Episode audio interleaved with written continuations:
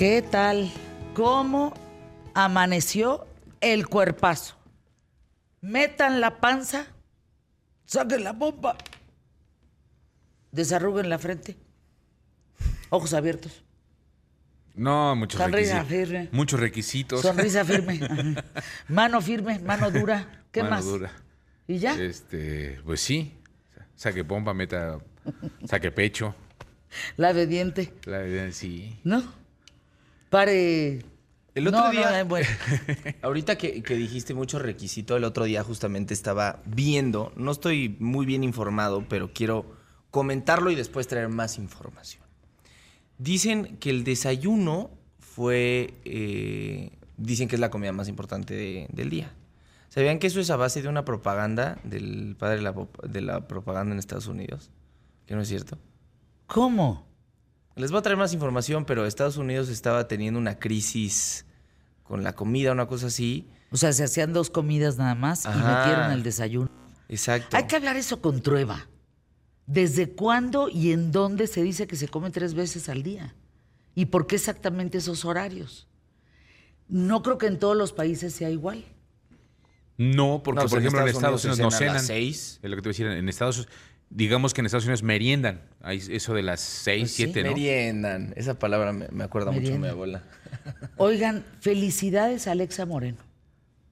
¿Qué tal la medalla de oro en la Copa del Mundo de Gimnasia en Francia? Buenísimo. ¡Qué bárbara! Alexa, felicidades. Una chavita que, que dices, no, hombre, ¿qué va a andar ganando? ¡Qué bárbara! Es un torbellino esa niña. ¿Qué tal el caso de Ana María Serrano Céspedes? Como causa indignación.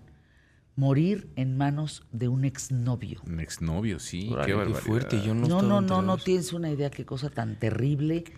Aparece la mamá en un video diciendo, por favor, hay que darle cárcel a este tipo. O sea, yo cuando vi a la mamá en el video, dije, qué fortaleza esta señora. No se dobla.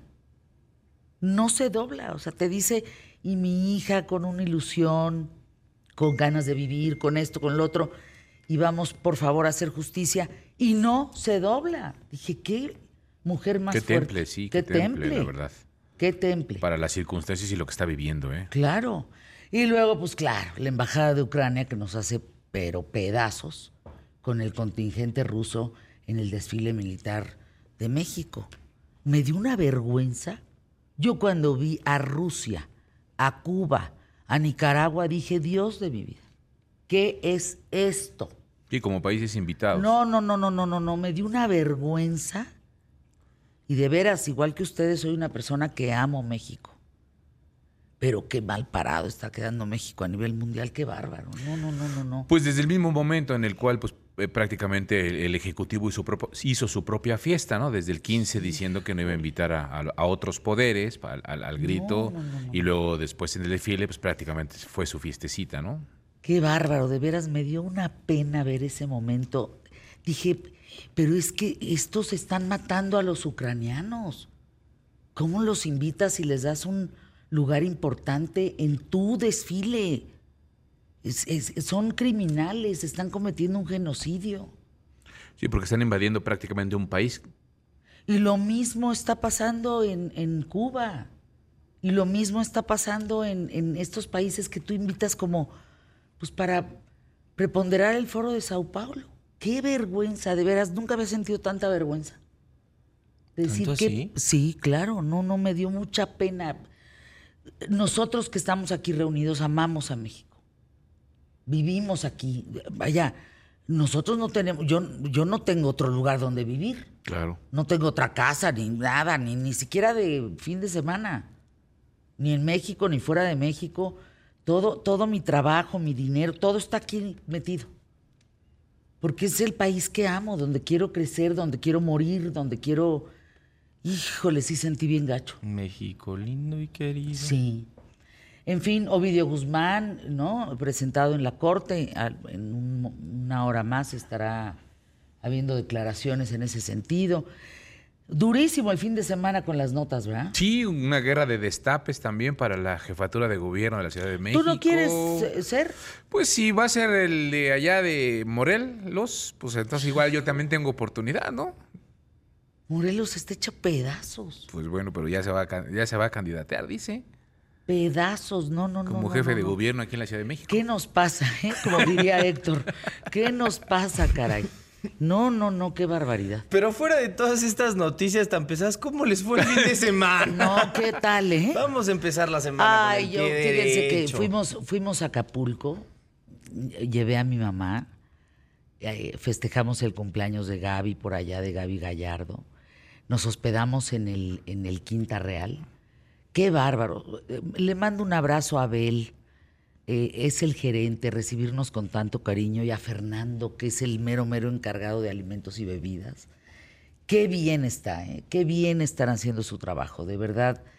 Y gozamos mucho Acapulco, una tormenta, no, no, no, el Sí sábado, nos tocó ¿no? pesado. Pesado. De que, eh, bueno, estábamos en el hotel y como el hotel está viendo directamente al mar y le pega el, el viento, es lo primero Directo, que... di- sí. Exacto, directo, suena bien feo, entonces si te asustas y... No, dices, ¿qué tal las "Ay". palmeras se doblaban? No, sí estuvo Como pesado. flexibles, flexibles, flexibles. en fin.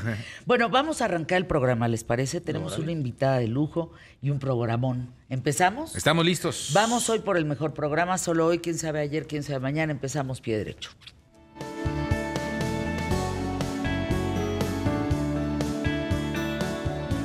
QTF. ¿Qué tal? ¿Cómo estás? Espero que te encuentres muy bien. Gracias por acompañarme. Te doy la bienvenida. Mi nombre es Fernanda Familiar y hoy en QTF quiero hablarte de uno de los países más bellos de Latinoamérica. Fíjense, este país está ubicado entre Argentina, Brasil y el Océano Atlántico. Es Uruguay. Uruguay combina una inmensa riqueza cultural con extraordinarios paisajes naturales. Se trata de uno de los destinos favoritos para vacacionar. ¿Por qué? Porque tiene una tranquilidad importante en sus playas y un clima muy templado. Casi todo el año, ¿eh? Quiero decirles que Uruguay es una potencia ganadera y agrícola. La República Oriental de Uruguay, escenario de varios acontecimientos históricos. Fíjense, Uruguay fue la sede del primer campeonato de la Copa Mundial de Fútbol. Ándele pues. Esto se llevó a cabo entre el 13 y el 30 de junio de 1930. La final entre Uruguay y Argentina.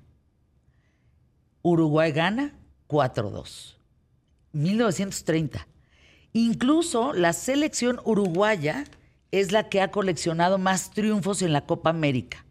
15 galardones seguida de Argentina y de Brasil. Ahora, dentro del ámbito de los deportes, les quiero decir que Uruguay también fue la primera nación en realizar la famosa vuelta olímpica. Esto ocurre en las Olimpiadas de París en 1924, después de escuchar el himno nacional, los atletas uruguayos, me acordé de un chiste. Yo también. Yo también. Uruguayos comenzaron a caminar al Pero revés. es Pero ese no lo va a es eh, paraguayo, Es no paraguayo, eh, no era uruguayo, pero ese no lo podemos contar. Es, es bien grosero. Comenzaron a caminar alrededor de la pista para saludar hacia el público, así corto, corto, largo, largo, así padrísimo.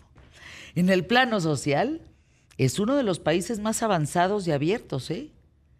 Fue el primero de América Latina en legalizar el matrimonio igualitario en el año 2013. Cuando hablamos de carnavales, todo el mundo pensamos, claro, Río de Janeiro, Brasil. No, hombre, el de Uruguay es el más largo del mundo. ¿Saben cuánto dura? 40, 40 días. Inundan las calles, se aproximan los tablaos, grupos distintos se animan cada noche y cantan y bailan y beben y... No, no, no. El verdor es otra característica de Uruguay, porque tienen una conciencia ecológica muy arraigada. Les quiero decir que en el balneario de Jau... ¿Qué? Jaureguiberri. Jaure, Jaurevi- no lo puedo decir. Jauregui, Jauri, Jaureguiberri. Jaureguiberri. Infrastructure, infrastructure. Se encuentra la primera escuela autosustentable de Latinoamérica. Fíjense, se construyó con más de 2.000 llantas, 8.000 latas y 5.000 botellas de, vidrio. El resto está compuesto por más de 2.000 metros cuadrados de cartón y toda la instalación produce su propia energía. Créanme, fíjense, yo Uruguay casi conozco toda América Latina, casi. Uruguay me falta. Se me hace un país precioso. Muy bonito. ¿Se acuerdan de Pepe Mújica, de José, que el que fue presidente en el 2010 al 2015, que todos recordamos con mucho cariño? Bueno, Mújica ha sido el único presidente que en verdad predicó con el ejemplo de la austeridad. Y llamó la atención de todo el mundo, ¿eh? estaba en todos los medios de comunicación. Uruguay es el máximo paraíso en cuanto a libertad de expresión. El informe de Reporteros Sin Fronteras en el año 2019 considera que Uruguay es un paraíso, que ahí nadie se mete con ningún periodista. Finalmente, lo más asombroso es que toda esta grandeza cabe en un territorio nada más de 176 kilómetros. Uruguay cabría 11 veces en México, Emilio, Santiago. ¿Qué estás diciendo? Es- 11 veces en México. Imagínate, ¿Está bien chiquito? chiquitito. Bueno, ¿cómo se pronuncia eso de Jaureguiberri? Ahí está, Jaureguiberri. Jaureguiberri. Eso. Ándele, ¿no que no? ¿Y ¿Pudiste? Jaure, Jaureguiberri. Eso. ¿Les ha pasado eso? Ay, sí. Pues la infraestructura es una cosa terrible. Tejocote. Tejocote. No puedo decirlo bien. Tejocote. Tejocote. Yo Tecojote. ¿Tú hay una palabra que no puedas decir bien? ¿Tú? No. Mm, Ay, ahora yo resulta que soy la única, ¿no? yo Yo creo esa que no sí. puedo. ¿Cuál? Tecojote. Tejocote. Es que cuando voy en el jo, digo co. bueno, arrancamos hoy el programa Pie Derecho. Tenemos un programón en este lunes. Quédense con nosotros. Es 18 de septiembre. Oigan, recta final del año, ¿qué les pasa? Me estaban diciendo ya muchos eh, el fin de semana que ya sienten que ya prácticamente están en Navidad. Es a que partir no del 15 de tarda, septiembre, No ya tarda, no tarda, de verdad. No tarda en, en- en los arbolitos de Navidad. ¿Cómo? Si en Liverpool ya venden. Y en fábricas de Francia. Sí, ya. Arrancamos el programa a pie derecho. Bolas.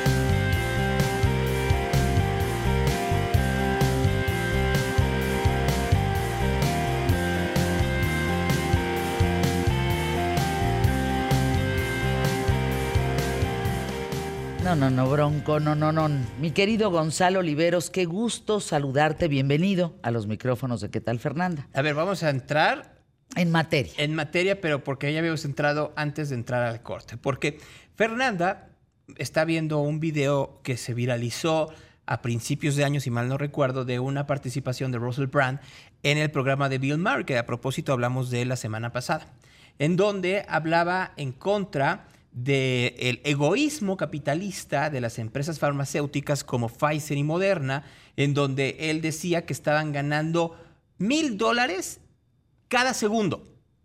Mil dólares cada segundo a partir de las vacunas, ¿no? Y entonces él dice, el, problema no es que haya vacunas, yo estoy a favor de las vacunas, el problema es la manera en la cual ellos dijeron que las vacunas no era para tener una ganancia y en cambio están teniendo unas enormes ganancias tanto Moderna o BioNTech y Pfizer.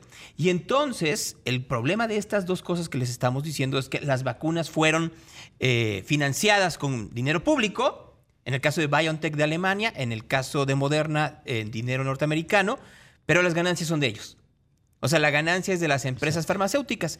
Y hay esta O sea, historia se le, se le va a las grandes farmacéuticas. a las grandes farmacéuticas, pero también se le fue a los medios de comunicación. No, o sea, y, al, y al complejo industrial militar. es muy, es, eh, es un hombre muy vocal, lo ha sido siempre, eh, es muy famoso porque se hizo estrella de cine, es estando pero, tenía conducción de programas, se casó con Katy Perry, le fue muy mal en su matrimonio de 18 meses, pero eh, una cosa es ser controversial, una cosa es tener puntos de vista que pueden tener ciertos aciertos en lo que está diciendo y otra es ser un depredador. O sea, hay que separarlo. Entonces, la televisión inglesa y eh, un consorcio de periódicos hicieron una investigación muy eh, acuciosa sobre acusaciones de violación, de abuso y de acoso sexual de Russell Brand contra mujeres, algunas de ellas menores de edad, entre el 2006 y el 2014. O sea, estamos hablando en el momento en donde era más famoso. Sí, hay, que decir una cosa, también era el momento de mayor desenfreno de Russell Brand, porque era un hombre que él reconoce que en esos años era eh, adicto al sexo, adicto al juego y adicto, o sea, ya plain. De hecho, sube un video en su cuenta de Twitter, que es el último post que tiene, el última, la última publicación. Apenas el viernes o sábado, ¿eh? Ayer todavía tuvo una y ahí dice, yo no escondo mi vida. Eh, ha sido una vida muy, este, pues lastimosa, con adicciones, con, con todo lo que estás diciendo ahorita. Él mismo lo acepta. Lo que creo, dice él, es que esto es un complot contra mi persona de esas farmacéuticas que mencioné. Sí, pero al mismo tiempo sale una mujer que tiene 16 años y dice, a ver, momento, yo no tengo que ver nada con la farmacéutica ni con la gente que está en contra de Russell Brand. Lo que sí tengo que ver es que lo conocí y el señor me, violó. O sea, él en contraposición dice, perdón, pero todas las relaciones sexuales que tuve, porque era adicto al sexo, eran consensuadas. Y ella dice, Perdón, pero ¿cómo puedes tener una relación consensuada con una mujer de 16 años de edad? Sí. O sea, no empata. Y obviamente esto se está convirtiendo en un gran escándalo porque es muy conocido, su ex esposa es brutalmente famosa mundialmente hablando, es una persona muy vocal y tiene posiciones políticas muy claras en contra del consorcio militar norteamericano, en contra de los medios de comunicación liberales de los Estados Unidos y en contra de las farmacéuticas. Dicho de otra forma, pareciera que Russell Brand, pese a tener esta vida de excesos, es un hombre que tiene un pensamiento no woke, tampoco quiere decir que lo tenga conservador, pero que sí pone en entredicho a mucha de la infraestructura demócrata. Y eso pues no necesariamente funciona ni en los Estados Unidos ni en Inglaterra. Y a eso voy a otras cosas, ¿no? Porque es el primer escándalo. Ayer hubo entrevista de Donald Trump en los Estados Unidos, en el programa Meet the Press. Y tómala. tómala, porque le preguntaban una y otra vez si estaba a favor o en contra de las leyes y las restricciones eh, antiaborto que existen ya en muchos estados republicanos de la Unión Americana. Nunca, nunca en la, en la entrevista, nunca dijo si estaba a favor o en contra del aborto. Daba vueltas, evadía y decía, es que los demócratas quieren, que quieren autorizar el aborto casi al alumbramiento. ¿Qué quiere decir esto? Y es una cosa muy desagradable. Que el aborto se puede hacer después de las 12 semanas, lo cual es falso. No hay un solo demócrata que esté a favor de ello, pero pues ha asustado con ello desde hace mucho tiempo Donald Trump y asusta mucho a la parte más conservadora de la Unión Americana. Mucha de esta que ve, entre otras cosas, los programas matutinos como el de Drew Barrymore. Pobre mujer, es lo único que puedo decir. A ver, vamos entendiendo algo. Hay distintas formas en donde puedes hacer un programa en la Unión Americana. Entonces tú puedes hacer un programa de variedades, que entonces entren los contratos que están en huelga el día de hoy los escritores y actores. Puedes hacer un programa que es de análisis o periodístico que entra en otro tipo de contrato, que es de producción televisiva, en donde están los noticieros, por ejemplo, o está un programa como The View. Y hay otro más que es un híbrido, que es muy complicado, que es como por ejemplo el programa de Drew Barrymore. ¿Y por qué es un híbrido? Porque no es un programa que solo entreviste gente, no es un programa que solo se, dedica al debate, pero más importante, es un programa sindicado. ¿Qué quiere decir esto? Es un programa que no está produciendo ninguno de los canales de televisión, sino que se vende al programa, a las distintas estaciones. Y tú, como productor del programa sindicado, tienes que dar una cantidad de programas al año. Tienes que dar más o menos 200 programas al año. Si no das esos 200 programas al año, te pueden cancelar. O sea, si yo soy la estación este, WZY de Wichita, Kansas, y tengo contratado el programa de Drew Barrymore, si Drew Barrymore no me da 200 programas, La puedo cancelarlo y poner lo que se me pegue la gana, una lata. Miren, un ejecutivo de televisión hace muchísimos años era de cuánto me cuesta producir eso. No, pues me cuesta 10 pesos. No, a ver, yo una lata la pago en 7 y la puedo pasar tres veces. Me sale mejor la lata. ¿Puedes explicar qué es la lata? Porque Una lata es un una entre- novela, un programa de concursos, una repetición. Algo ya producido. Algo que ya se produjo en algún lado. Eso ha ido cambiando en estos tiempos y es parte de la gran discusión. Hay novelas, por ejemplo, que uno pensaría que son muy baratas y son muy caras. Las turcas. Las turcas, bueno. Las turcas son las más caras, ¿eh? turcas, como la industria turca de televisión está en boga, son carísimas. Pero te sale todavía un poco más barato en los Estados Unidos, que tienen esa infinidad de, de archivo. Entonces tú llegas con Paramount, por ejemplo, en el caso de CBS, y dices, a ver, dame todos los programas de eh, Beverly Hills 90210, pásalos todos. Al fin y al cabo son míos. Me salen en, en- en barata y quito a Drew Barrymore. Entonces Drew Barrymore dice, tengo que regresar porque si no regreso no cumplo con los 200 programas. Y además dejo sin trabajo a toda esta gente. Pues se le vino encima el mundo. Sacó una disculpa en Instagram. Se le vino encima el mundo. Tuvo que quitar la disculpa y entonces salir, poner, ¿saben qué? Ya no regreso. Hice caso, no regreso. Eso pone en riesgo el programa y pone en riesgo todo lo demás. No obstante, y esa es la gran diatriba ética, ¿qué es mejor, perder tu trabajo o ser un escriol? Pero es que fue lo que platicamos la semana pasada de Mayer. Exactamente. Justamente. Él sí regresó. Regresa el viernes, este próximo viernes. Híjole, a ver cómo le va. Pero es que también, ¿qué, qué haces? ¿Cómo, ¿Te quedas fuera del aire? Mira. ¿Te quedas sin trabajo? John Oliver, que es otro de los otros de, de los conductores de televisión nocturna, este de la HBO, está haciendo stand-up por todos los Estados Unidos. Entonces hace stand-up y todo lo que recauda le paga a su staff. Sí, así toda la lana que tengo va para pagarle a mi gente, Pues sí, porque no puedo, no puedo romper. Y están haciendo un podcast, como les decía, con Seth Meyers, eh, Jimmy Fallon, Jimmy Kilman y Steven Colbert, también Oliver, para del dinero del patrocinio de esto poderle pagar a los staffs. Obviamente, pues es mínimo lo que le pueden pagar en comparación a lo que ganan. Vuelvo a decir, no ganan un montón, ¿eh? Aguas con eso, porque luego, luego piensa que los escritores en los Estados Unidos ganan un montón. A ver, te, te digo algo rápido. Ajá. Fíjense, bien esto que voy a hacer. Me 20 llegó segundos. oferta de trabajo. 130 mil dólares al año para ser productor en la, en la NBC. Hagan cuentas y entonces al, al mes son como 12 mil dólares. Solo que la renta promedio en Nueva York es de 7 mil dólares. No te alcanza para vivir. No, no, no, no- ¿no vas a irte? No. Pues no. Ah, ¿Querías que me fuera? No, llévame contigo. Ah, no. Pues no, pues tú produces, yo conduzco. Ah, es así, sí, pero entonces vámonos a Telemundo. Anuncios QTF.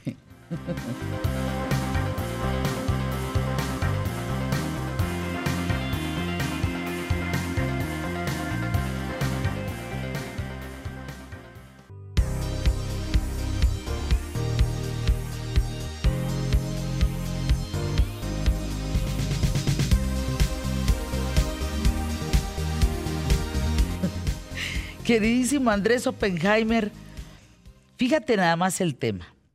Tucker Carlson entrevista a Javier Milei, que es quien posiblemente gane la presidencia de Argentina próximamente, tu país. Lleva 411 millones de vistas. ¿Por qué tiene tanto éxito este hombre Javier Milei? Yo cuando lo vi en la entrevista de veras es para que te caiga bien gordo. Es un rockero, es un futbolista. ¿Por qué nos estamos yendo para votar por este tipo de personas?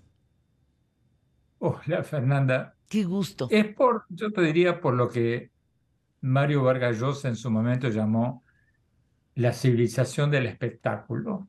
Javier Moley es un economista que, como tú bien dices, usa el pelo largo, yo diría, es una cosa rara porque es un largo enrulado, no es un largo lacio. Es un, es un largo muy trabajado. Sí, sí. Yo cené con él el año pasado en Argentina, me pasé la mitad de la cena mirando, tratando de mirar de cerca a ver si era una peluca o no. No es una peluca Parece que sí. pareciera que es su pelo. Pero lo cierto es que es un fenómeno mediático porque él dice cosas que no ha dicho ningún político en Argentina. Es totalmente antisistémico, él dice que él está en contra de la casta, de todos los políticos, pone todos en la misma bolsa. Es admirador de Trump, admirador de Bolsonaro, admirador de Vox en España. Eh, acaba de decir, eh, acaban de pasar un video la semana pasada donde él dice que el Papa Francisco, que es argentino, como tú sabes, dice es un imbécil, así lo dice, un comunista. O sea, eh, dice, habla, es muy mal hablado, habla con todo tipo de improperios sobre todo el mundo, y tiene un gran arrastre con los jóvenes. A los jóvenes les encanta alguien que en un momento de crisis, como la gran crisis que hay en Argentina, hable así de todo el mundo, inclusive de figuras intocables hasta ahora como el propio Papa. ¿Qué pasa, Fernanda? Yo escribí una columna hace poco diciendo que lo que explica un poco el fenómeno de Milley es que usa la misma táctica de muchos populistas latinoamericanos y no tan latinoamericanos como por ejemplo Donald Trump. Y es una táctica mediática que yo llamo una táctica de tres pasos en tres días. ¿En qué consta esto? El primer día tú lanzas una declaración totalmente estafalaria, como diciendo esta del Papa. Esta del Papa es eh, claro ejemplo. ¿eh? o sea, eh, tapas todas las demás noticias, te conviertes en la figura del día, todo el mundo. Ese es el primer día. El segundo día, los comentaristas, los opinólogos, salen y te critican. Dicen, qué barbaridad, este hombre dijo que el Papa es un imbécil, ¿cómo puede decir esto? Patatín, patatán. Y tú te quedas, tú como populista, como Trump, como Chávez, como, como Milley, te quedas sentado y escuchas eso y no haces nada, estás en el centro de la agenda mediática. Y el tercer día sales tú a decir que te tergiversaron, de que la prensa está comprada, de que la prensa es corrupta, de que la prensa responde a poderes hegemónicos, de que la prensa es fifí, etcétera, etcétera. Y sigues estando en el centro de las noticias. Y el cuarto o quinto día, cuando el escándalo ya pasó a las páginas interiores de los periódicos, sacas una nueva declaración rimbombante de la manga y vuelve a iniciarse todo el ciclo. Y de esta manera, estos líderes populistas le ganan a otros eh, dirigentes más moderados, más aburridos también, los quitan totalmente de la escena política y terminan ganando elecciones. Eso es lo que hizo Chávez, que en su momento compitió con políticos que tenían mucho más dinero, tenían focus groups, tenían ingenieros electorales, tenían dinero para campañas. Chávez no tenía nada, pero todos los días usaba esta estrategia de tres días y estaba todos los días en el centro de la agenda mediática. Lo mismo que hizo Trump y esto es lo mismo que está haciendo ley ahora y le está dando resultados. Eh, lo, increíble es que desde su aspecto, o sea, es una persona difícil de ver, no sé cómo ponerlo en palabras más amables, pero difícil de ver, pues. Bueno, eh, Fernanda, Trump con su, con su pelo, no sé cómo describirlo, eh, no sé qué, no sé qué hace para, para dar vueltas, tantas vueltas el, pelo que tiene, ni sé de qué color es ella, porque a veces es anaranjado, a veces es amarillo, pero eh, no importa. Sus seguidores lo van a votar, pero con los ojos cerrados. Y hoy día, lamentablemente, con las redes sociales y con pseudo periodistas como este Tucker Carlson, que tú decías, claro que tiene decenas de millones de seguidores, muchísimos más que tú y yo. ¿Por qué? Porque es amarillista, porque es sensacionalista y porque miente. La semana pasada, por ejemplo, es un payaso. La semana pasada, por ejemplo, por algo Fernanda no está en ningún medio serio. O sea, se tuvo que ir o lo, o lo fueron hasta de Fox News, sí, sí, el canal que tuvo que pagar 700 y pico de millones de dólares por mentir diciendo de que Venezuela habría arreglado las máquinas de votación en, las elecciones de Estados Unidos del 2020. Bueno, Tucker Carlson la semana pasada, hay un artículo muy bueno en The Guardian, hoy, del diario británico, donde cuenta que el lunes pasado eh, Tucker Carlson invitó a su programa de Twitter, que es donde está ahora, en X, a un eh, delirante convicto varias veces eh, que dice que Obama eh, tuvo relaciones sexuales con él y los dos fumaron o comieron, no sé qué hicieron, crack hace, no sé, 30 años cuando Obama era joven. Es una historia que este hombre viene contando hace 20 años, pero que ningún medio serio la publicaba, porque la investigaron, pero decenas y cientos de periodistas desde hace 20 años, y todo lo que decía este hombre, nada pudo ser comprobado. Y además, este hombre tiene una historia de mentiras. Hablo del hombre que entrevistó a Tucker Carlson. Entonces, en esa entrevista, Tucker Carlson como que le da la razón y dice, le dice a la audiencia, y fíjense que mi entrevistado se sometió a una prueba de detector de mentiras. Pero lo que no dice Tucker Carlson es que esa prueba le dio como que mintió. Eso no lo dice. Entonces, es un payaso. O sea, oye, qué show, qué show, de veras que qué show. de millones de seguidores, Fernanda. Yo me quedo contento con, con los poquitos que tengo. Claro, pero, con la veracidad, con la objetividad y con la verdad. Obvio. Por delante, ¿no? Imagínate que le sometes a, un, a un polígrafo eh, de mentiras y resulta que sí las dice. Y tú no, lo dices. Y, tú no lo dices.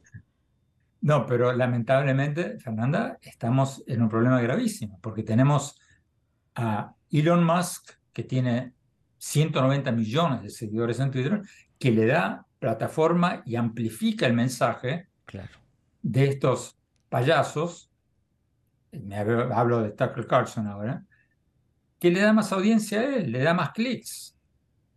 Entonces, es muy peligroso lo que está pasando en las redes sociales y ojalá, Fernanda, estos recientes pasos del Congreso de Estados Unidos para tratar de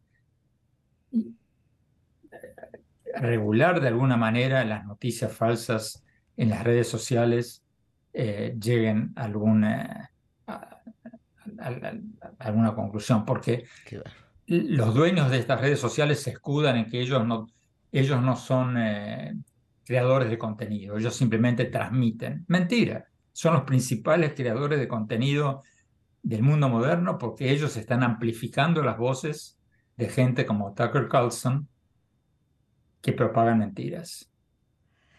Eh, el, tema aquí es el, que vota, ese, ese personaje, ese ciudadano que vota, se va siempre con la finta se va con la finta del pelo de este señor, de lo rarito que es, de que es futbolista, de que es cantante de Tú las traes, y acabas votando por personajes que hemos visto en la historia en el mundo, personajes verdaderamente eh, críticos, críticos frente al manejo de un país.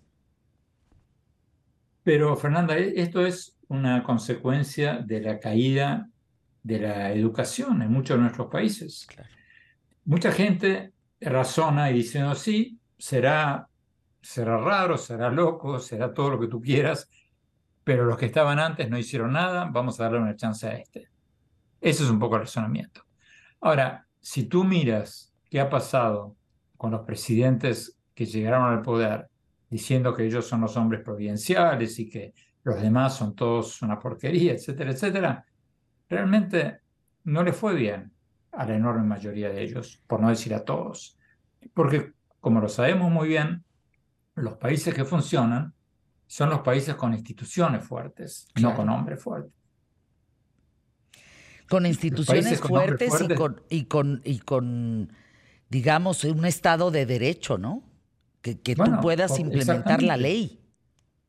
Exactamente, porque los países con hombres fuertes, o sea, los hombres fuertes terminan al no tener pesos y contrapesos, al poder hacer lo que quieran, terminan haciendo locuras. Fíjate el caso, por ejemplo, un caso que le está yendo bien por ahora, por ejemplo, el caso de Bukele en El Salvador. está yendo bien con el tema de la violencia porque ha bajado los homicidios. Pero ya tiene tanta popularidad, ya es tan fuerte, que por ejemplo le apostó muchísimo dinero del Estado al Bitcoin. Y compró el Bitcoin cuando el Bitcoin estaba en 50 mil No. dólares el Bitcoin, hoy está en 20 y pico, o sea, perdieron la mitad del dinero los contribuyentes salvadoreños. ¿Por qué? Porque nadie lo pudo parar, porque es el hombre fuerte, el hombre providencial. Claro. Entonces, y eso por ni hablar de Hugo Chávez en Venezuela. No, no, no, las declaraciones recientes de este hombre de Maduro me tienen con el ojo cuadrado, que ahora se van a ir al espacio. Si la gente no come, no, no tiene, no tiene calidad, no tiene de vida, no tiene servicios, no tiene nada. Porque, Fernanda, los populistas viven del show. Y eso es parte del show. Claro. Es mantenerte en el centro de la agenda mediática sin importar las burradas que digas. Pues yo te mando un abrazo, mi querido Andrés Oppenheimer. Escucharte es un bálsamo, caray. Es un bálsamo y creo que lo que queda es ser más responsables con nuestros votos, ¿no?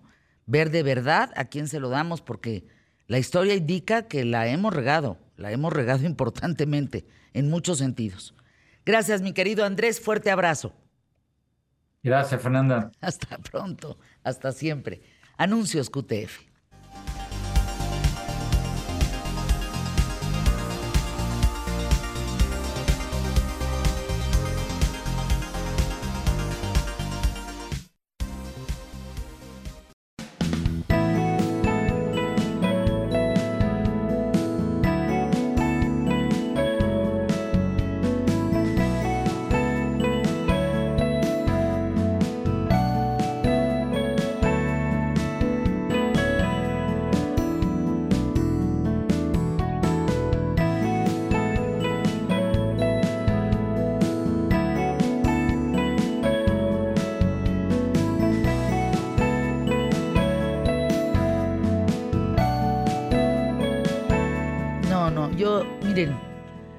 De las mujeres más hermosas que yo he visto en mi vida.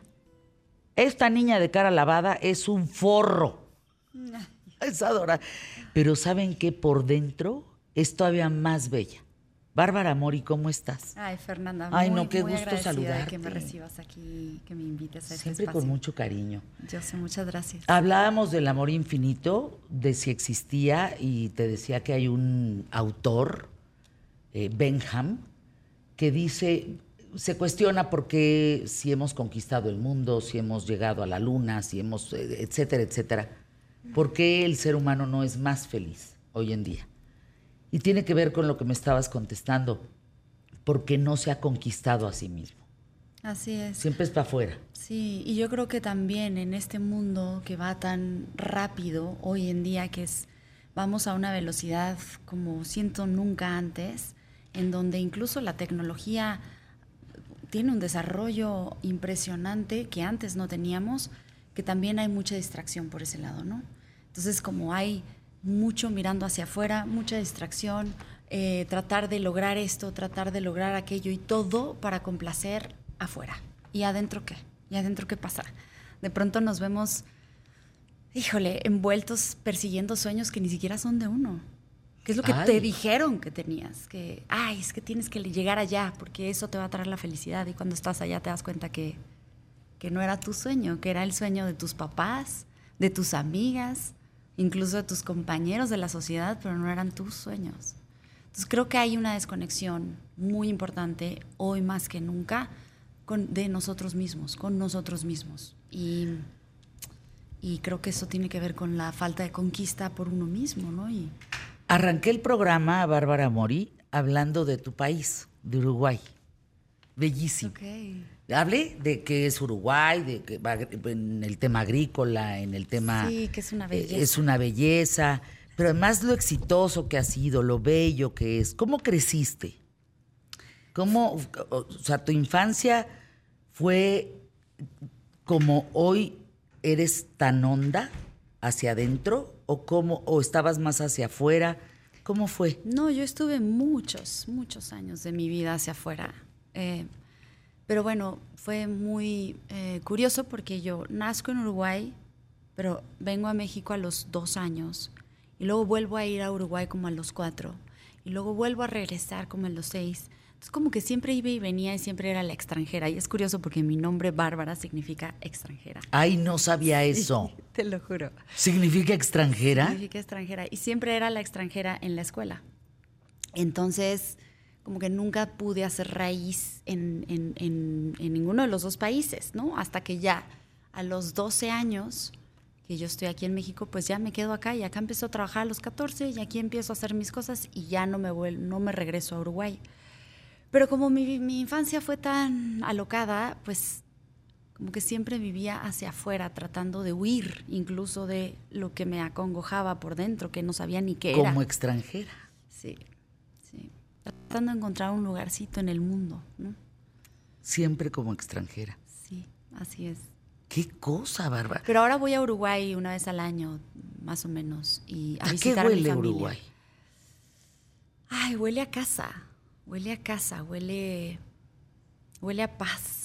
O sea, cuando yo visito qué mi- mi, país, es un país como, yo siento que es, siempre que vamos es como del país de la gente grande, ¿no? Porque hay mucha gente grande, hay mucha más gente grande que gente joven, siento yo.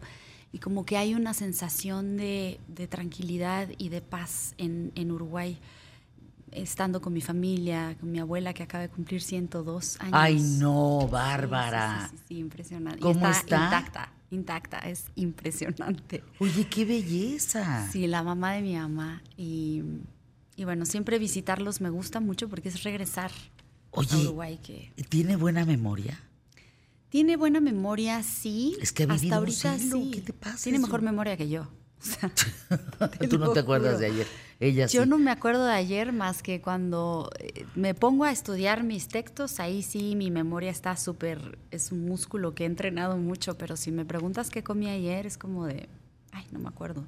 Tengo que hacer un esfuerzo. Y mi abuela es perfecta, o sea, está, Oye, es la única mujer que usa tacones Ay, no. en la familia. O sea, nosotras siempre andamos en tenis, como ando ahorita, y ella está en tacones, así. Sí, le ha tocado todo. O sea, ha vivido muchos años. ¿Tus ojos son de ella? Sí. Es que Bárbara Bori, eh, para quien la ha visto en fotografías, es, es una mujer, de veras es una de los rostros más bellos que yo he visto, no es, no es Fernanda, cuento. Gracias. Pero los ojos tienen una cosa muy especial y son de ella entonces. De ella, Se parecen. Sí, sí, sí, sí. Me parezco mucho a mi abuela. De hecho, acabo de hacer una película en Perú donde me caracterizaron de época y como de los 50 y 60, en los años 60, entonces tenía esta peluca así como espectacular. Y, y ahora que estuve en Uruguay, estuvimos viendo fotos con mi abuela y hay unas fotos que así nos parecemos muchísimo, que tengo el mismo peinado, ya sabes. Ay, qué bonito Sí. que le enseñaste las fotos de ahora. Sí, sí, sí, por supuesto, le encantó. Sí. Porque decíamos al principio esto de, si hay amores infinitos. Me decía sí, sí, sí hay. Ella puede ser uno de esos amores infinitos, ¿no? Yo me relaciono más como con los hijos, ¿no? O sea, el, el amor a un hijo es infinito. O sea, una madre, en mi caso, hablando por mi experiencia como madre, soy capaz de hacer todo por él, ¿no? Y, y, y es incluso hasta incondicional, porque los hijos de pronto ni te contestan el teléfono o lo que sea, ¿no? Puedes tener pleitos con tus hijos, pero siempre va a estar ahí para ellos. Y para mí eso es un amor infinito y, y- y eso lo hemos experimentado incluso en, en la fundación, ¿no? El, este amor por los niños y este amor que los niños nos enseñan que ellos tienen, muchos por la vida, que, que- que uno los ve y se te rompe el corazón de que de, que de pronto sientes, ay, no sabes ni qué hacer con tanta emoción que te viene y ellos de pronto parecieran tener una sabiduría de decir, bueno, pues esto es lo que, lo que estoy viviendo y, y tranquila mamá que voy a estar bien. O sea, de pronto sí es una enseñanza. A ver, cuéntanos, elige en tu mente, Bárbara Mori, un niño de la Fundación Amor Infinito. Mm. ¿Cómo se llama? ¿Qué edad tiene? ¿Qué le está pasando? Bueno, hay tantos casos. eh, realmente, yo, yo hay un caso que siempre me, pues como que siempre me conmovió muchísimo por, por cómo se fue dando todo, ¿no? Que es este niño que quería aprender a manejar un carrito y, y, te- y no podía mover sus piernas. eh, porque tenía ya un rollo en los huesos y, y, no podía mover muy bien sus piernas. Y recuerdo que cuando le, le, dimos el carrito y que supo que le íbamos a cumplir el sueño, la mamá, eh, pues la mamá se puso a llorar y dijo, no saben cómo le ha echado ganas a la rehabilitación y a la terapia para que pueda mover sus piernas porque se está preparando para manejar su carrito. Y el día que le entregamos el carrito y se puso a llorar y se le salieron las lágrimas, la mamá, todos estamos así de que, wow. Y son momentos que pronto dices, sí, vale la pena, ¿no? Por esto vale la pena este, hacer todo el esfuerzo para generar este sueño. Hay mucha gente que se, que se ha unido con nosotros, que nos ayuda, que nos aporta. Eh, y bueno, pues nada, eso, esa, esa sonrisa ya te, te, pues te regresa a todo, ¿no? Es lo que bonito. creo es que nos sorprenderíamos, Bárbara Mori, de lo poco, no poco, de lo sencillo que desea un niño con cáncer. Sí. De las est, estos detalles, poder manejar. Yo recuerdo uno que decía, yo nada más quiero mi pastel de cumpleaños. Sí. Quiero soplar una velita y llegar a ese cumpleaños. O yo solamente quiero poder ver a, ver a mis hermanos, porque llevan tanto tiempo en el hospital y los hermanos están en algún lugar de la República, no tienen dinero para volar a verse. Entonces, desde mi sueño es reunirme con mi familia. ¿Cuántos años llevas con la fundación? Diez, ya estamos cumpliendo 11 años este año. Estamos muy, muy agradecidos porque ha sido un camino complicado, porque pues no es fácil, ¿no? Eh, ha sido difícil, pero también ha sido muy gratificante el, el, encontrarte en el camino gente que te cierra las puertas y que te dice, sí, sí, sí, claro, y se da media vuelta y se va. qué poca madre. Pero, Perdón. Eh, pero luego encontrarte con gente que te dice, ¿qué más puedo hacer por ti? ¿Y, y cómo te puedo colaborar? Y gente que tiene una vida, que tienen cosas que hacer y que pronto ponen en pausa en sus vidas para, para dedicarle, para hacer los cupcakes de la fiesta de la niña de 15 años que nunca tuvo su fiesta, que son nuestros voluntarios, que nos ayudan año con año, o, o nuestros padrinos, ¿sabes? Hay gente, mucha gente que de pronto quiere ayudar y no sabe cómo, así como estuvimos Oscar y yo muchos años de, híjole, dándole prioridad como a todos los eventos con causa, ¿no? Sí, claro, Este, es que pues si hay un... tratando de hacer algo, ¿no? Deja, mira, anuncios QTF, regresamos aquí en ¿Qué tal, Fernanda? ¿Saben qué? De veras, grábenselo. Si no ayudamos, no sirve para nada. No, para nada. No, no hay más sentido de vida. De veras. Y sobre todo, en momentos en donde hay gente que más que nunca nos quiere separar, que más que nunca quiere que nos peleemos unos con otros, que más que nunca nos quiere ver de manera somos distintos. No somos distintos. El amor infinito de la Fundación de Bárbara Mori lo refleja todos los días. Anuncios QTF.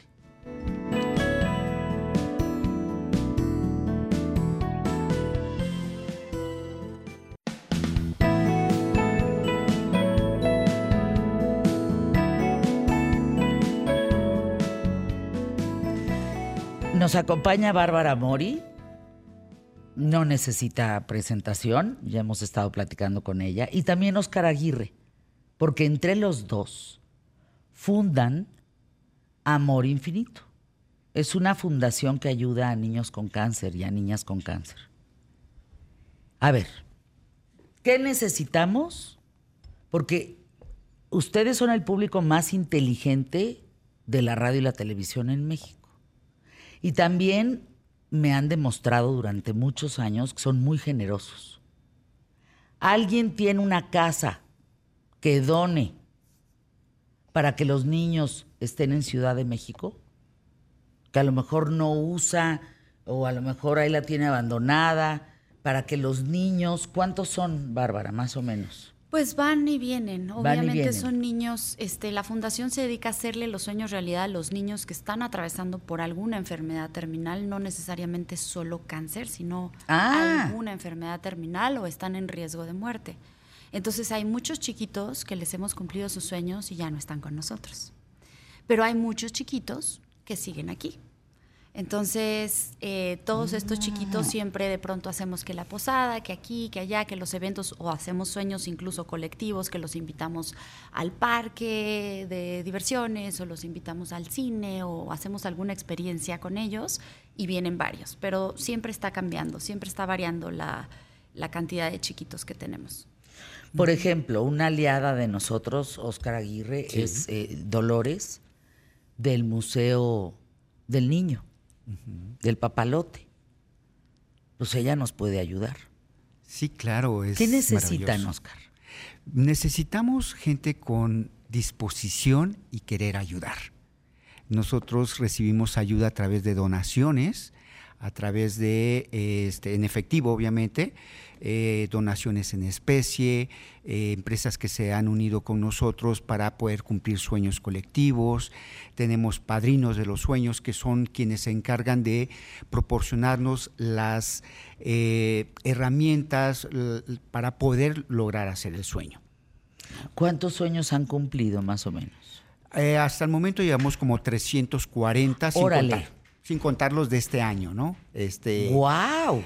Afortunados. 340 sueños Así es. cumplidos. Es. A ver, por ejemplo, ¿qué sueños vienen a tu mente, Wow. Oscar?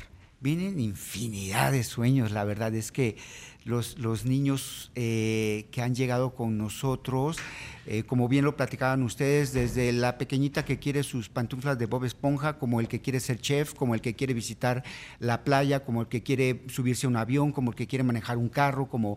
eh, porque cumplimos tres tipos de sueños. Quiero ser, quiero visitar y quiero conocer. Ah, qué bonito. A ver, quiero ser. Quiero ser es lo que en realidad los, los chavitos quieren ser de grande. Lamentablemente, la gran mayoría no lo va a lograr. Entonces, ya tenemos desde luchadores, policías, modelos, cantantes. Ay, qué adorados, eh, eh, es maravilloso. Y quiero eh, conocer es alguna celebridad o alguien a quien admiren ellos en general. Quiero ser, quiero conocer. Ajá, actores, deportistas, eh, luchadores, este, eh, en fin, hemos tenido infinidad de, eh, de- de gente que colabora con nosotros para cuando los niños quieren eh, conocer, ¿no? Muchos artistas se han sumado con nosotros, Eugenio, Derbez, este, infinidad, Aldo Gallardo, en fin, hay muchísima gente que se ha sumado con nosotros y quiero visitar, que es ir o regresar a un lugar en donde han estado, pero que les causó una emoción muy grande y desean volver a ir. Ay, no, cállate las sonrisas, Oscar, Bárbara, cállate. Así no, no, no, no, no, no. Los rostros que han de ver Sí. en ellos, ¿no? Los rostros cuando cumplen este sueño. Es lo que te digo que nosotros nos ¿Qué llevamos. es o sea, eso? sí. ¡Wow! No, no, no, no, no. A ver, ¿dónde podemos hablar? ¿A Eh, qué teléfono? Digo, más allá de seguir eh, Amor Infinito Fundación, arroba Amor Infinito Fundación, ¿cómo podemos tener un teléfono para decir, a ver, fíjate, Bárbara, que yo tengo una casa que puedo donarte? Eh, fíjate que yo tengo a lo mejor cubrebocas. O fíjate que tengo eh, comida. Sí. O tengo dinero. O tengo eh, la posibilidad de que se vayan al Museo del Papalote. O te- En fin, ¿a sí, dónde sí. hablamos? Se pueden comunicar al 55 21 24 31 45. 21, Eh, 24, 31, 45. 45. Ajá. Y en la página que, que ahí encuentran toda la información de todo lo que estamos haciendo. Eh, Súper importante, ahorita tenemos eh, una carrera este, para el 12 de noviembre. Ahí se puede sumar la gente. A ver, cuéntanos de la carrera. Esta es una carrera que eh, es nuestra primer carrera, nos estamos lanzando Bárbara y yo Híjole. a hacer esta carrera y estamos súper emocionados porque siempre nuestra, nuestro motor son los niños. Entonces, eh, esta carrera va a ser el 12 de noviembre en la segunda sección del el Parque de Chapultepec, es Carrera Amor Infinito by Fiesta Reward, y se pueden inscribir en la página de nuestro organizador que es www.pasionolímpica.com o en la, en la página de la fundación www.amorinfinito.org.mx. Esta carrera la estamos organizando evidentemente para, para recaudar fondos, para seguir cumpliendo sueños, porque pues no tener una fundación es muy difícil mantenerla. claro. Y muchos años hemos estado Oscar y yo sacando de nuestro bolsillo para seguir cumpliendo sueños. Y con la ayuda de mucha gente que se ha unido, a veces no es necesario, a veces estas personas se unen. Tenemos padrinos mm, que, se unen mensualmente con una cantidad que te dan 500 pesos mensuales cada quien o, o 1000 pesos mensuales o 200 pesos mensuales y con el monto de cada, de cada una de estas mensualidades vamos juntando para pagar la oficina, para pagar algunos gastos mensuales y para poder seguir cumpliendo sueños. Entonces, la neta, la ayuda de toda la gente que ha estado con nosotros en los años y que han visto que realmente también forman parte de sueños, que van y tienen la experiencia y que, lo viven de verdad y que realmente pues, te transforma, esto te transforma. Corren los niños, corremos los adultos, corremos todos. Corremos todos. Hay eh, carrera de 5 y 10 kilómetros, una caminata para los que no corremos, ya estamos muy grandes. de 3 este, kilómetros. Oye, yo esa me sumo contigo. Exacto. Y ¿De también hay carrera para, para, para, niños. Eh, dependiendo de la edad del niño, este, pues va a correr 100 metros, 200, en fin, ¿no? Y se pueden inscribir desde los... Eh, cinco años. Cuatro, desde los cuatro años en Cuatro años en adelante. ¡Ay, qué divertido! Entonces va a estar bien lindo, bien lindo. www.pasionolímpica.com y www.amorinfinito.org y el teléfono importante. .mx. Ah, .mx. org.mx. Así es. Ándale, ese no lo apunté, ¿viste? y el teléfono es 55 21 24 31 45. ¿Ese sí lo dije bien? Ese está perfecto. Bueno, qué bueno que no di el, de mi casa. qué barbaridad. ¿Tú qué piensas, Oscar? ¿Existe el amor infinito? Existe, existe en todos y cada uno de nosotros, existe dentro de nosotros. El asunto es buscarlo dentro de nosotros, reconocer que somos unidad. En el momento en el que podamos descubrir que somos unidad, que lo que yo te haga de bien a ti, me lo estoy haciendo a mí, lo que cuando yo te daño, me estoy dañando a mí, en ese momento vamos a cambiar el chip. Creo e invito a todos a que nos echemos un clavado hacia adentro, descubramos todos los tesoros que tenemos dentro. ¿Por qué nació esta fundación, Bárbara? Fíjate que, bueno, te decía hace ratito que Oscar y yo siempre como que, ay, mi amor, hablaron para este evento que es con causa, sí, sí, sí, hay que darle prioridad a todo esto porque de alguna manera siempre teníamos ganas como de ayudar, ¿no? Los dos somos llevamos 20 años trabajando juntos, es mi manager. Y no solamente es mi manager, sino que hace 11 años abrimos la fundación por esta necesidad como de regresarle a la vida un poquito de lo mucho que nos da, porque nosotros nos sentimos privilegiados, afortunados en un mundo en el que realmente de pronto volteas y se está cayendo en pedazos y nosotros nos sentimos muy agradecidos, entonces decimos, ¿cómo podemos colaborar? ¿Qué podemos hacer por el mundo? Y me tocó hacer una película hace muchos años atrás donde mi hijo tenía, el hijo de mi personaje tenía cáncer y se quedaba sin pelo. Y para hacer este personaje tuve que ir a los hospitales, hablar con las mamás.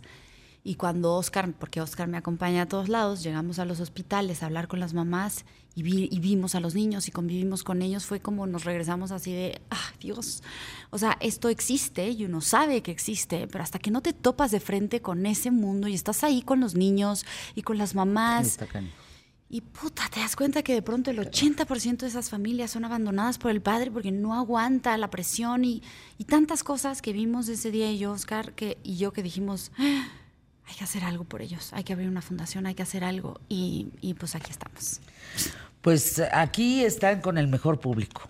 La verdad, somos un público muy generoso, un público echado para adelante. Les voy a dar nuevamente los datos. Bárbara Mori, de verdad, gracias 55 21 24 31 45. Y ahora sí ya tengo bien. Es www.amorinfinito.org.mx o www.pasionolímpica.com. La carrera 12 de noviembre. ¿Cuánta gente esperan? Tres, mil, corredores. ¡Ay, canijos! Nos fuimos con todo. Eh, estamos mil. muy ilusionados de que vamos a lograrlo. Vas a ver que sí. Vas a ver que sí. Gracias, Oscar. Gracias, gracias. de verdad. ¿Con qué te quedas, Bárbara? ¿Con qué te vas? No, pues yo me voy con la, con la esperanza eh, de poder seguir cumpliendo sueños, de poder seguir haciendo, eh, seguir que, haciendo que Amor Infinito crezca, que podamos cumplir más sueños, que, que podamos ayudar a más niños y, y que, y pues nada, que también ayudemos, porque de pronto cuando te pones a ayudar a una fundación o a cualquier, cualquiera que sea la causa que tú, con la que te sientas conectada y, y- y, sí, conectada, y empieces a ayudar, también eso te ayuda a transformarte a ti de alguna manera dentro. Entonces, eso. nomás les digo, si hay alguien escuchando que no ayuda, chin chin, ¿eh? No, no, no, no. Empiecen a ayudar. Amor infinito. Gracias. Acompáñenos a la carrera y, y ya verán a todos los niños que vamos a estar ahí eh, Ayudando. muy emocionados. Muchas gracias.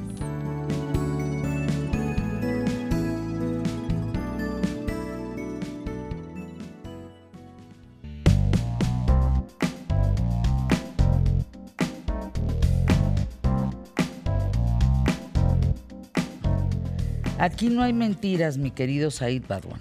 Aquí Exacto. siempre, a ver, aquí los mentirosos no caben. Aquí las, las verdades son las que importan. Y yo también lo pensé, mi querido Said Badwan. Porque fíjense que cuando vi estas momias extraterrestres de, de Nazca que presentan en el Senado o en la Cámara de Diputados, en fin, dije, no, a ver, primero, o sea, si están en contacto con el oxígeno, se tendrían que desmoronar. Si, si es así. Luego nada más los agarran ahí con unos guantecitos y están todos tiesos. Se veía muy falsa la imagen. ¿Y qué creen? Arráncate, Said, porque él los tuvo en su oficina. En su laboratorio tuviste esas momias extraterrestres de Nazca. Se me hace muy interesante y justo hay distintas réplicas de estas momias y hay un montón de procesos de cómo funcionan. Pero lo primero que te quiero decir, mi familiar, y de verdad, o sea, esto es como muy importante y es algo que te aprendí porque tú siempre has tenido una postura y mi postura es la científica y así lo voy a decir. Claro.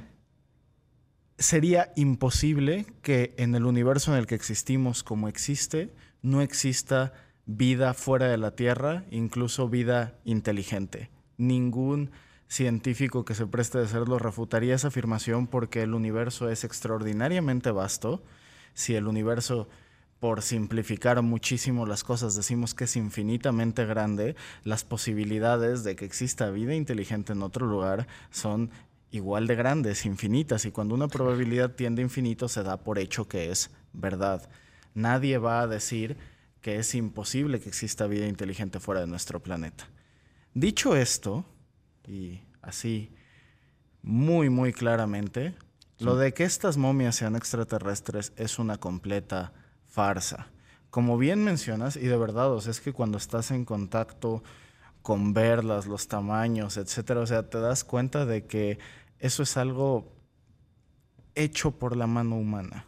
O sea, y es muy, muy evidente. A ver, cuéntanos primero cómo llegan a tu laboratorio estas momias. ¿Por qué llegan a tu laboratorio? Justamente, y es, es curioso cómo es parecido la historia que con esta persona, supongo llamaré periodista, que, que hace esta a clase de aseveraciones, exactamente. Eh, no fue directo, o sea, no, yo nada que ver con él. Lo que ocurre es que tú sabrás que es una práctica malísima que pasa también aquí en México. Por ejemplo, yo he sabido de personas que trabajaban en el desarrollo del sistema colectivo metro y que fueron haciendo descubrimientos arqueológicos conforme iban construyendo el metro y que en lugar de reportarlos, pues se los quedaban y después los vendían al mejor postor que encontraban por debajo de la mesa, ¿no? Lo mismo ocurre con estos hallazgos arqueológicos que se dan en el Perú. Es, y, y- y seguramente sí ha sido, y prácticamente cualquier persona que haya ido como turista sabe que les venden estas Sí, cosas claro. que saquean como si nada y que no hay nadie regulándolo. Y eso es lo que realmente está pasando, que están saqueando este patrimonio. Eso cuando es patrimonio real, algo realmente encontrado y un hallazgo arqueológico, porque también estarás de acuerdo que si el negocio es vender y se te están acabando las cosillas que vender y siguen llegando turistas queriéndote comprar No, pues vas a empezar a crear, a hacer producción de. Exactamente. Y eso es algo que se observa en estas momias. En estudios que se publican respecto a estas momias, donde se les hace una tomografía computarizada, eh, se analiza, ¿no? Como la clase de materiales que se encuentran y es donde se encuentran estas placas metálicas que alegan para decir es que en ese entonces no había la tecnología para hacerlas. Mira, por ejemplo, ahí se ve el tipo de escaneo que yo estoy haciendo, que es un escaneo 3D. Eh, esto es un... Ah, a ver, esto es importante. Y nos responsabilizamos, Aid y yo, de decir que son farsas. son falsas. Estas imágenes que estamos viendo son de tu laboratorio. ¿Es correcto? Sí. Ahora. ¿Ahí qué estás haciendo? Imposible saber cuando una de estas cosas es una de las mil réplicas que existen o cuando son lo original, pero lo mismo ocurre con las que presentaron en, en la Cámara de Diputados, ¿no? ¿Qué es lo que estoy haciendo? Se pasa luz blanca sobre una de estas formas y tú con diversos sensores te encargas, se llaman transductores, te encargas de transformar eso en información que te da una relación posicional por un algoritmo. Entiéndase, tú vas pasando, no se alcanza a ver, pero una cierta luz y según cómo varía esa luz, tú sabes medir exactamente la distancia entre dónde llegó la luz en un punto y en otro y con eso puedes reconstruir un modelo tridimensional. También en conjunto con fotografías puedes obtener modelos con texturas. Eso es en mi computadora, estos cráneos elongados característicos ¿no? de lo que se consideran estos alienígenas ancestrales. Esto está exhibido. Eh, por un artista estadounidense y, salen en estos canales de historia, ¿no? De televisión donde pues más que de historia se habla de teorías de la conspiración, etcétera, y se escaneó de la misma forma. Lo interesante de ese tipo de escaneo 3D que hacemos es que te permite replicar perfectamente lo que tienes enfrente, es un escaneo 3D que se usa para replicar, por ejemplo, esculturas, ¿no? Como es el caso de esa, eh, estos cráneos, etcétera, que permite que esto se pueda replicar en 3D con un montón de distintas técnicas. Por ejemplo, tú podrías escalar dos tamaños, volverlo a poner ahí y ponerle, como hicieron en las originales, esta piel sintética o donde toman piel de estos hallazgos arqueológicos y está literalmente pegada con pegamento, con pegamento clásico, típico, ¿no? De hoy día, ¿no? O sea, tú al escanearlas son hechas de qué? Ahora, yo al escanearlas lo único que estoy escaneando es la forma, la forma para poder replicarlas. Porque alguien querría, alguien que tiene acceso a estas piezas, pues escanear y replicar. Se me ocurren distintas, distintas cosas, ¿no? De por qué. ¿Qué pasa y cómo es que llegan? Seguramente esta persona que se mantiene en el anonimato llega y dice, ¿quién eres? ¿Alguien? Tengo esta pieza que quiero replicar. La verdad es que a ti, o sea, tú no sabes quién es, qué pieza, qué etcétera. Se enteraron que tú, porque es que Said es el mero mero de la, de, de, la impresión en, así, en México. Sí. Entonces llegaron contigo de escaneame esto, hazme una pieza. Incluidas las versiones digitales de cráneos como este, que lo que se hace es para poder preservar, para poder tener en exhibición, porque estas piezas, estas, las otras que sí son como biológicas realmente, se van degradando con estar en existencia, que ese es el problema de los arqueos de, estas piezas arqueológicas. ¿Y por qué es un problema que las tengan personas justamente en lugar de instituciones que las preserven, que se van a ir degradando y que se pierde un pedacito de la historia de la humanidad? ¿Qué pasa con estos cráneos? Estos cráneos podrían existir por múltiples razones, ¿no? Si se alegara que no es algo parecido a lo que hacían con las mujeres en China, que torturaban haciéndoles, evitándoles el crecimiento de los pies para que no pudieran correr y escapar de sus maridos maltratadores, o en África que se estiran los cuellos con fines que ellos consideran estéticos y todas estas cosas que hemos visto ocurrir montones de veces en la historia de la humanidad, aun si no fuera así, podría haber otro montón de explicaciones, por ejemplo, malformaciones congénitas.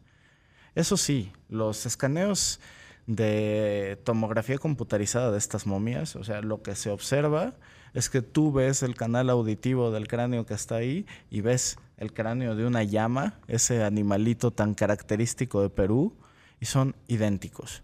Entonces, en realidad, el cráneo de, de estas momias lo que se presume es que es de estos animales. Se presume solamente porque lo único que hay es una tomografía computarizada. No puedes hacer realmente estos análisis.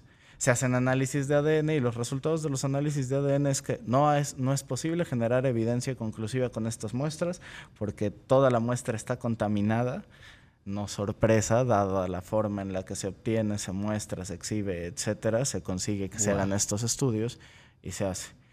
Entonces, algo que pasa y que veo es que la tendencia es que la comunidad científica entiende, y esta es una frase que popularizó Carl Sagan, cuando se hacen aseveraciones extraordinarias, decir que hiciste un descubrimiento extraordinario requiere de evidencia igual de extraordinaria.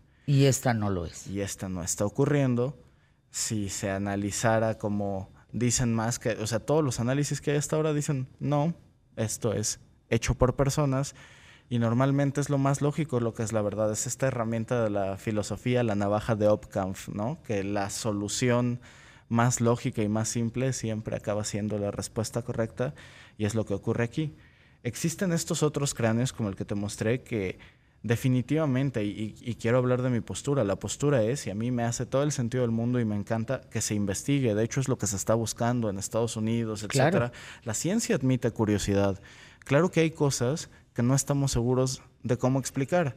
Pero de forma simplista decir que las respuestas son aliens, pues no es la mejor de las respuestas. Es como cuando no entendían cómo habían hecho los egipcios para mover los bloques, para fabricar las pirámides, y que ahora se encontró cómo lo hicieron con tecnología de esa época. Simplemente se trata de seguir investigando. Esto es muy delicado, porque la presencia de los gurús en la Cámara de Diputados presentando estas figuras, estas momias extraterrestres de Nazca, pues eh, fue muy significativa. México está siendo el asmerreír internacional, dado algo que creo que está poco comprendido y que me encanta, que también tengo la posibilidad de explicar desde mis vivencias. Eh, lo primero que te voy a decir es que yo sé que tanto Cámara de Diputados como de Senadores hacen eventos donde escuchan a la gente. Si tú dices, oye, quiero hacer un foro, préstame un espacio, te lo dan. O sea, Pablo Ruz, también colaborador, ha hecho eso, yo he hecho eso, o sea, hemos ido y hemos hablado en, estas cámaras, ¿no? Entonces, simplemente fue alguien a decir algo, no significa que el gobierno lo esté respaldando. Solo fue alguien a ser escuchado en una cámara que está hecha para escuchar a la gente. Son falsas, es una farsa hecha realidad, estas momias extraterrestres presentadas eh, de Nazca están hechas con papel, pegamento y huesos de animales. Sí, no estoy seguro de qué papel, pero se han detectado fibras vegetales que pues sí están presentes en, pero justo, ¿no? Están los estudios, se los voy a subir, estoy en las redes sociales, arroba el hombre robot. Búsquenlo para continuar con esta historia. Por lo pronto, esto se dijo aquí en ¿Qué tal Fernanda?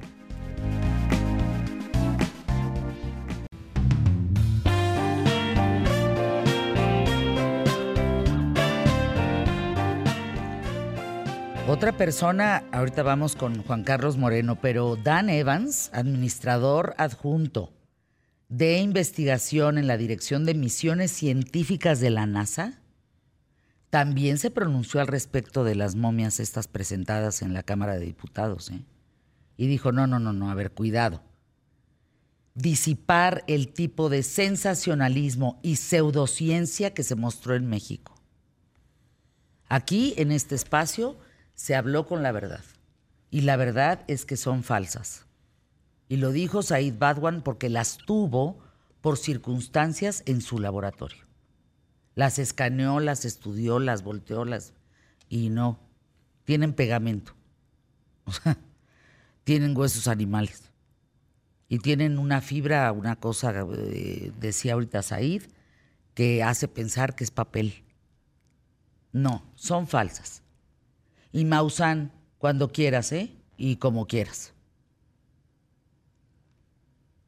Aquí está este espacio para que si no te parece lo que estamos diciendo, que tú mentiste, mostrando algo que no es cierto, que es falso, aquí estamos a la hora que quieras. Y aquí están las imágenes, ¿eh? Presentadas del laboratorio del colaborador de qué tal Fernanda. Va, legal. Para donde le quieras jalar. Pero lo que presentaste en la Cámara de Diputados es falso. Pues varias fuentes, ¿eh? Varias fuentes han desmentido a Maussan. Hay un investigador peruano que responde a esta polémica extraterrestre que el investigador se muestra muy indignado, como vino Said Badwan aquí a qué tal Fernanda hace unos momentos, a decir, es mentira. Ni ovnis, ni seres biológicos, ni, ni no son. No son momias extraterrestres peruanas. Eh, me parece, y por acá nos dice el público de qué tal Fernanda, que eh, pues debería yo de invitar a Maussan para ver qué opina. El señor tiene las puertas abiertas aquí en qué tal Fernanda, ¿eh? No, no, no creo que quiera presentarse. Si, si lo pienso, no creo que quiera presentarse. Porque es encararlo. Y es preguntarle, si él quiere, con muchísimo gusto. No, bueno, este espacio está abierto, por supuesto. A ver qué dice Maussan. Lo que sí creo, y me parece muy importante que yo te preguntaría aquí, Jaime, es por qué engañas a la gente. ¿Por qué nos engañas diciendo que esos son unas momias extraterrestres encontradas en Perú y las presentan con guantes? Así, con el oxígeno. De, veras, es de risa, ¿eh? Es de risa. Y ocupaste todas las planas de los periódicos y ocupaste todo lo que tuviste que ocupar, pero somos la burla internacional. De gente seria, de gente que de veras se entiende como gente seria. Investigadores que niegan rotundamente que eso sea cierto. Bueno, esos investigadores no tuvieron a esas momias extraterrestres peruanas en su laboratorio como sí lo tuvo el colaborador de qué tal Fernanda, Said Badwan. Y las imágenes que trajo Said aquí son las que él tomó con su cámara, con el escaneo que le hizo a las momias, con la luz que le puso, con todo lo que nos explicó aquí en qué tal Fernanda, y las imágenes son inéditas. Estas que mostramos son del laboratorio de Said Badwan, colaborador hace muchos años de qué tal Fernanda. ¿Por qué las tuvo? Porque alguien le pidió que hiciera réplicas de estas momias en tercera dimensión, en impresión 3D. Válgame. Eso es la nota de hoy en ¿Qué tal Fernanda? Estas imágenes demostramos que es mentira lo que dice Maussan. Aquí no es nada más el investigador que dice eso no es, no.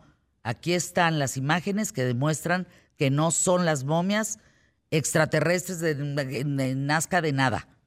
Punto. Mentiste, Maussan. Anuncios QTF.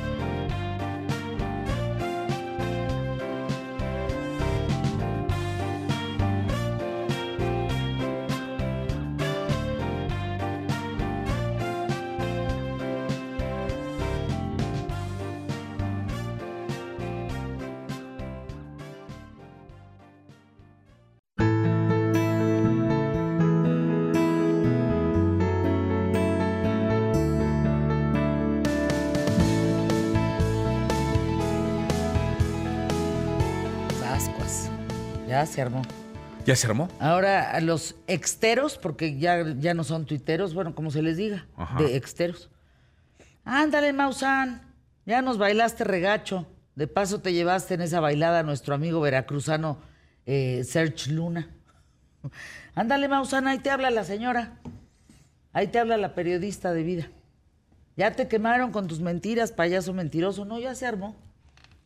Pues sí, pero, creo que también parte de la responsabilidad la tiene justamente la, el, este coordinador de la Cámara de Diputados que lo lleva a, a, presentar el, el, pues este espectáculo, ¿no? Que de alguna manera yo no sé para qué se prestan a hacer eso cuando no hay todavía base científica para, para realizarlo. Digo, hasta la NASA, el departamento de la NASA de, de- de No, el fenómenos investigador paranormales peruano, salió a decir como de, furioso. "Mm, nosotros no tenemos nada de eso, ¿eh? Y Maussan gritándole. Sí, el- Usted es un mentiroso, no, señor, el mentiroso es usted. ¿Para qué dice que.? Y es más, si sí son, pues devuélvanoslas. Sí, porque además no se las llevaron. Sí, porque además se las robaron. Dice el investigador peruano, devuélvalas. Devuelvan lo que se llevó. Pues sí, si dice Sí, usted sí. que es cierto. Pues aquí ya mostramos la evidencia de por qué no es cierto. Ya la mostramos. Con videos inéditos eh, en el laboratorio de Said Badwan. No, no, no. Aquí los colaboradores. Yo dije hace tiempo, aquí los mentirosos no entran. Si Maussan quiere venir, pues ándale. Pues, que- pero tráete el estudio, Maussan, ¿eh? Sí, bueno, O sea, hasta, tráete los resultados. hasta la Para ver misma quién UNAM. tuvo, todavía quién firmó la mentira. Que hasta la misma UNAM se, se, se deslindó de la, Claro del que tema, te ¿no? deslindas, Cuando dijo, no, a ver, espérame, nosotros lo que estamos haciendo justamente en el carbono 14 es solamente verificar que ciertas células que se exponen en esto sí tienen más de mil años, pero puede ser plancton, pueden ser ah, este, eh, fósiles de animales, o sea, sí que son las que están cubriendo a esto, ¿no? Pero no significa que nosotros estemos avalando que efectivamente el ser completo exista. o Ah, haya yo digo que sea extraterrestres. La neta. Pues es lo que dice Said Badwan, debe de haber. Es muy grande el universo para pensar que no hay, pero evidencia la de la Cámara de Diputados no es. o sea, ese sí Qué triste, yo estaba emocionado. Sí, la- yo cuando los vi dije, ¿qué? ¿Qué? Eso es más falso que yo tener próstata. No, no, eso no puede ser. O sea, ese animalito que presentaron, primero no lo puedes agarrar así como que con guantes y, y- y al aire libre, pues. Sí, son muchas cosas. No, hombre, ¿cómo vas a traer? A ver, ¿dónde lo transportaron? Imagínense, O sea, a ver, no- pongamos no. ahora Este- el remoto caso. Imagínense que sí son ciertos. Imagínense la impotencia que va a estar sintiendo Jaime Maussan. De que todo el mundo se le está yendo encima diciéndole que es un mentiroso. Y sí, o sea, y sí está diciendo la verdad. No sé, o sea, pongámonos tantito en sus zapatos. Imagínense, imagínense que sí es cierto. La evidencia es lo importante. Ok, sí, no, aquí yo, hay un ver, yo video dije con caso una hipotético. evidencia. Yo no, dije caso no, hipotético. No, aquí ya no hay hipotético. No, aquí se presentó un video inédito, exclusivo, Exclusivo. ah, exclusivo, en donde se dice que no y se demuestra por, por el paso de la luz. Aquí lo, lo explicó, aquí está el video. Ahora, Ahora- más que a eso ponle un ojo de agua de QTF con Said Badwan, porque se lo van a volar. Ahora, hay, hay, hay un detalle que, que sí valdría la pena mencionar y es que yo sí vi parte de la conferencia y le doy el beneficio de la duda a Jaime Maussan. Él nunca habla o, di- o- o- o us- hace uso de la palabra diciendo extraterrestre. Dice que no son humanos, pero que los encontraron enterrados. O sea, dice, no son producto de una nave espacial que chocó, no los encontramos, estaban enterrados y simplemente pues los encontramos ahí y los, los sacamos. Punto. Entonces, esto ya empezó a derivar de, pues se, se trata de unos extraterrestres porque tienen tres dedos, porque bla, bla, bla, bla, ¿no? Pero Pues quién sabe, ¿no? Pues así los presentaron como momias extraterrestres de Nazca. Y que- ahí es donde el peruano investigador le pone una revolcada a Maussan diciéndole, oiga, no sea usted payaso. Lo que yo sí fui, Mentiroso. vi un meme maravilloso ¿Qué de un hombre que saca, un- saca una de esas y le dice, aquí está la evidencia de que efectivamente los extraterrestres sí son reales. Y lo pone y dice, aquí está, sí son reales. Y luego lo parte y dice, ¿alguien quiere un, ¿alguien quiere un pedazo de pastel? Y es un pastel. Oigan, ¿por qué habría que de veras traernos a alguien de la NASA?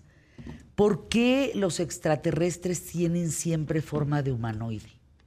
Sí, el- eh, eso preguntaban mucho. La cabeza, así, la- el, el formato del cráneo. Vean la última de Indiana Jones, hombre.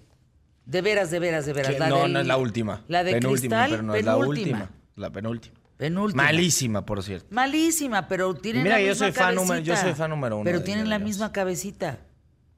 La forma de la cabeza es alargada como esta que presentaron. Algo que decía el argentino que está eh, detrás de cámaras es, pues, ¿de dónde habrán sacado el, el primer boceto? ¿no? Tuvo que haber no sé, existido algo de, de donde se dieran una idea, ¿no? Para, para... Bueno, Estas se parecen a Haití. las de Harrison Ford. No, esas se parecen a las de E.T. Con la cabeza así. Sí, de E es. Hollywood. No, no, está, está muy gacho. Que la gente además eh, se lo crea, pero en fin. ¿Listo?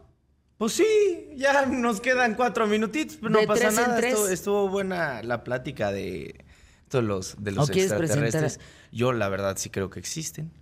Sí creo que por ahí tenemos escondidos ahí algunos secretos por ¿Sí? parte del gobierno. Entonces, pues me ¿De interesa Estados mucho. Unidos? Me interesa mucho, la verdad. Me encantan estas las teorías conspirativas y todas esas cosas. Pero ¿cómo Pero- le sacas el ADN? Pero, pero además, este, ¿qué, qué podrán tener ya oculto que no, te- que no podamos saber? Por ejemplo, Uy, muchísimas cosas. Yo también. Ah, Pero, o sea, del, del tema de los extraterrestres. Muchísimas. Yo creo que de un conocimiento, si tomamos el conocimiento mundial de un 100% de las cosas que ha de saber los gobiernos y todo, yo creo que sabemos un 20%. Es que pro- tienen objetos, eh, eventos históricos manipulados, no, muchísimas cosas que ha sido eh, a base de una fuerza mucho mayor que, que nosotros como sociedad. Pero la pregunta es, entiendo cuestiones históricas y entiendo eh, cuestiones políticas, sociales, económicas que tienen que cubrirse y manipularse y cambiarse, pero en el tema, por ejemplo, de los extraterrestres, ¿cuál sería la finalidad de ocultar esa información? Ya a estas Miedo. alturas. ¿A qué?